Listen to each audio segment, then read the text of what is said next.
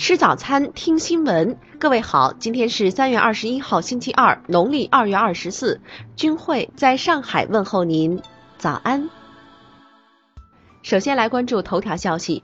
当地时间二十号早晨，身价三十二亿美元的美国富豪戴维·洛克菲勒去世，享年一百零一岁。洛克菲勒家族是美国最显赫的家族之一。戴维的爷爷约翰·洛克菲勒于19世纪下半叶创办标准石油公司，公司其后演化为埃克森美孚，积累了巨额财富。戴维·洛克菲勒出生于1915年6月12号，自2004年7月以来担任洛克菲勒家族族长。虽然长寿，他却不得不目送一个个亲人离世。数年前，戴维的五个哥哥姐姐相继去世。二零一四年六月，他的儿子时年六十五岁的理查德·洛克菲勒在驾驶一架小型飞机时坠机身亡。戴维·洛克菲勒生前有句话：“我相信物质很大程度上可以让一个人过得快乐。不过，如果你没有好友和重要的亲人，生活会非常空虚和难过。那时，物质的东西也不重要了。”也许正因为此，他在有生之年慈善捐赠近二十亿美元，为洛克菲勒家族续写传奇。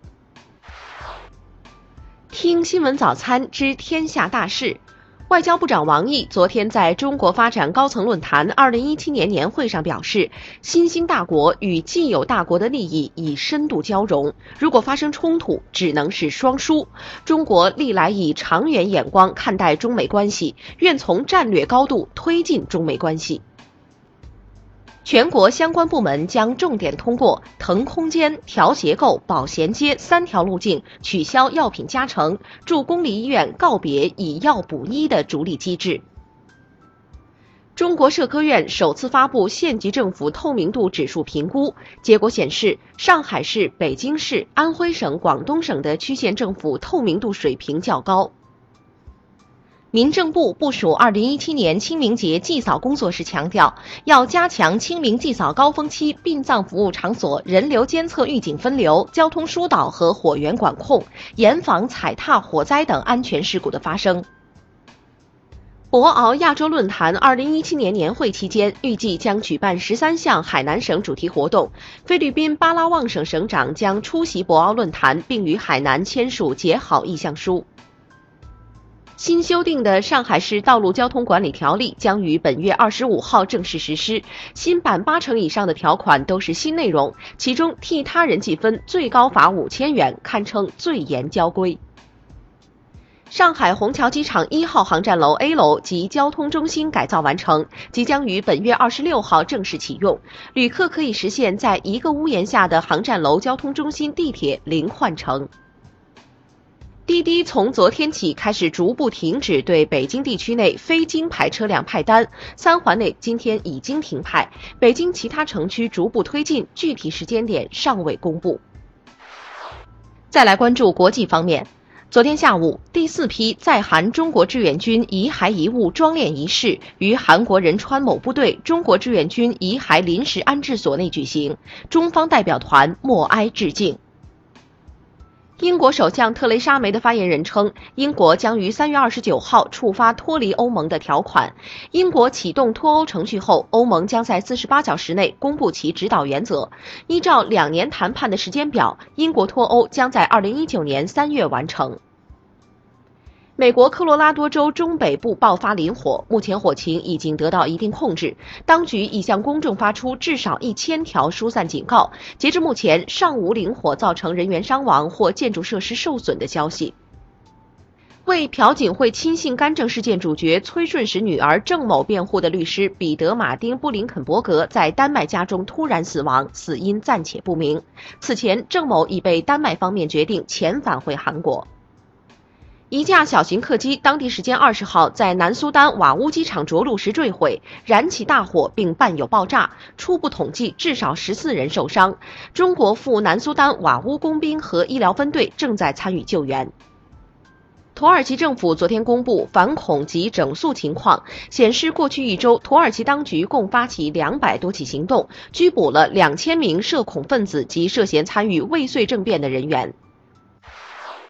再来关注社会民生方面，广州市昨天授牌首批十个公共场所母婴室示范点，母婴室建设被纳入二零一七年该市政府十件民生实事，到二零一九年将建成八百间以上母婴室。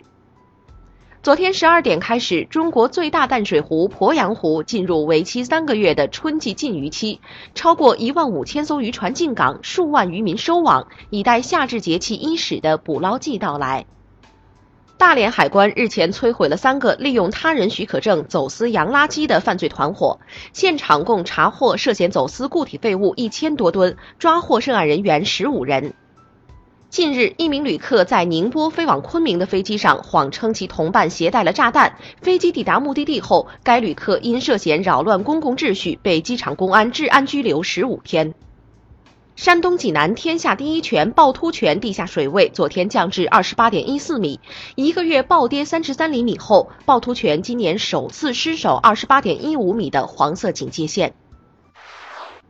再来关注文化体育方面，第二十三届乒乓球亚锦赛中国队的参赛名单昨天出炉，中国队一共派出男女各八人参赛，张继科、马龙以及丁宁、刘诗雯等主力均在参赛阵容中。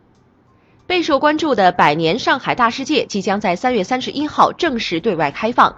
昨天，大世界定制创新舞台剧《重返狼群》在大世界四层非遗剧场上演。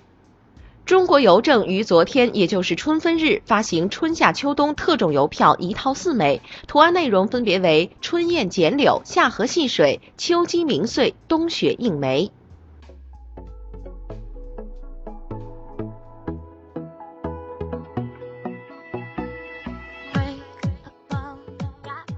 以上就是今天新闻早餐的全部内容。想了解更多新闻资讯，请微信搜索 xwzc 零二幺，也就是新闻早餐拼音首字母再加数字零二幺。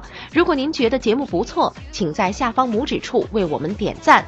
一日之计在于晨，新闻早餐不能少。咱们明天不见不散。